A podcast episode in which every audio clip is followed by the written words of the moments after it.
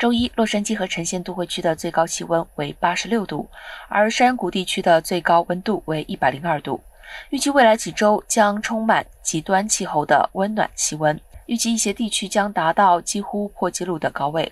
美国国家气象局 NWS 对洛县、兰开斯特和棕榈谷地区发布了过热警告，预计周二气温将超过一百度。